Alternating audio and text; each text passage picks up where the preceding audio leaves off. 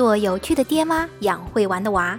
大家好，我是人见人爱、车见爆胎的圈圈。如果你想获得不一样的育儿内容，就请关注我们的微信公众号“甜甜圈伐木累”。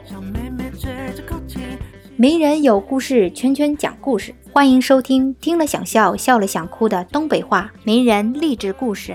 有请东北圈圈。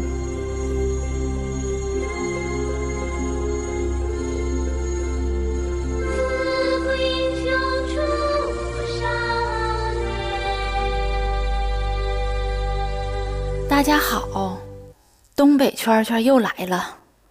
今儿个给大家介绍的人呐，那可是大名鼎鼎。但是上学的时候，那多少人恨他恨得牙痒痒啊！你知道他是谁呀？我告诉你，他就是牛顿。牛顿呐，你问问你爸爸妈妈，是不是贼膈应他？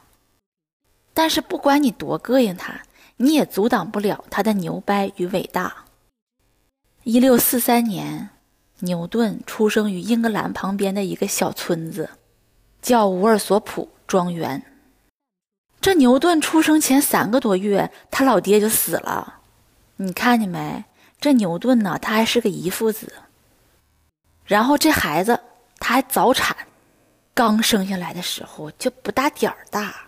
他妈说：“那家伙小的，团吧团吧能塞茶杯里，盖上盖儿藏起来了，像啥？像不像那茶杯犬？”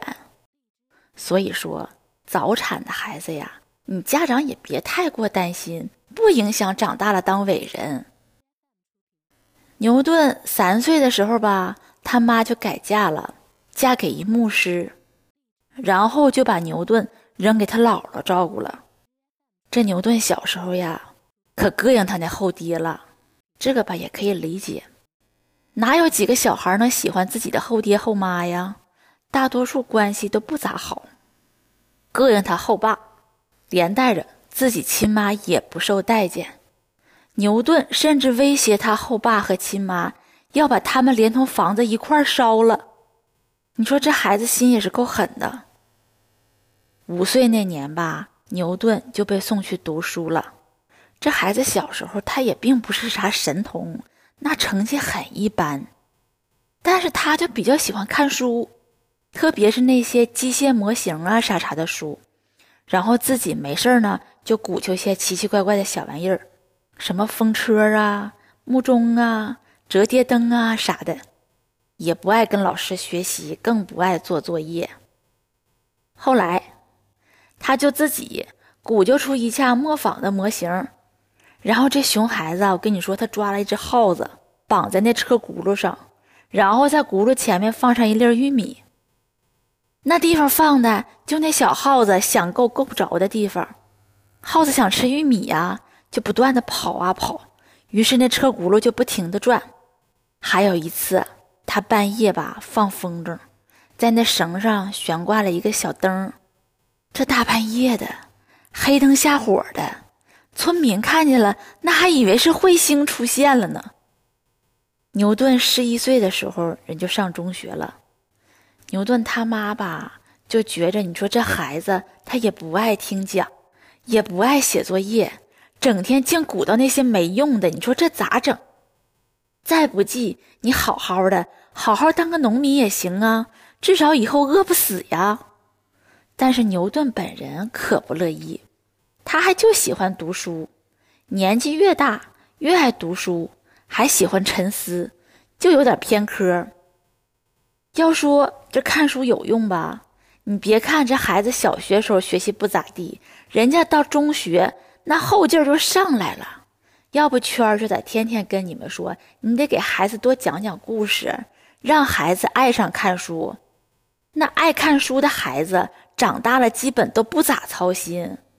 这牛顿在中学那成绩就很出众了，后来家里边越来越困难，母亲就让牛顿你别上学了，你在家干农活吧。牛顿他妈吧，真就是头发长见识短，这要是把孩子耽误了，那耽误的哪是他自己呀？整不好就耽误了全人类的发展呢。但是吧，这个牛顿他一有机会就使劲读书，经常干活干一半就忘了。有一次，他舅舅让他赶集去买个东西，然后他舅舅不放心呐，这孩子一天三心二意的，不靠谱的，就偷摸跟踪牛顿。结果走一半，发现了牛顿伸着腿儿往草地上一躺，开始聚精会神地钻研一个数学问题。你说看到这孩子这样吧，这当舅舅的就不忍心呐，就跟牛顿他妈说：“你让牛顿复学吧。”然后他还鼓励牛顿上大学读书，这牛顿就又有机会重新回到学校了，那就开始如饥似渴的鼓捣他的各种玩意儿，看各种他稀罕的书。这上大学之前吧，还有个八卦，他处了个小对象。小姑娘呢，挺漂亮的。这牛顿年轻气盛嘛，也挺喜欢这姑娘的。但是吧，这傻小子不开化呀。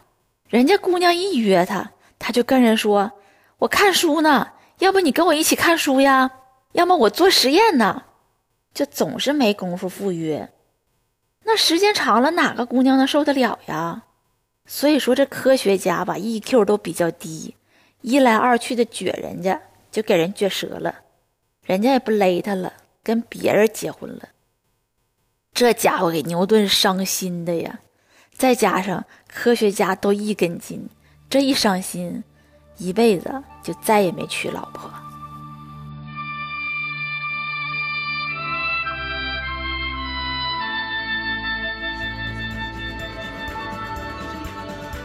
关注微信公众号“甜甜圈伐木累”，做有趣的爹妈，养会玩的娃。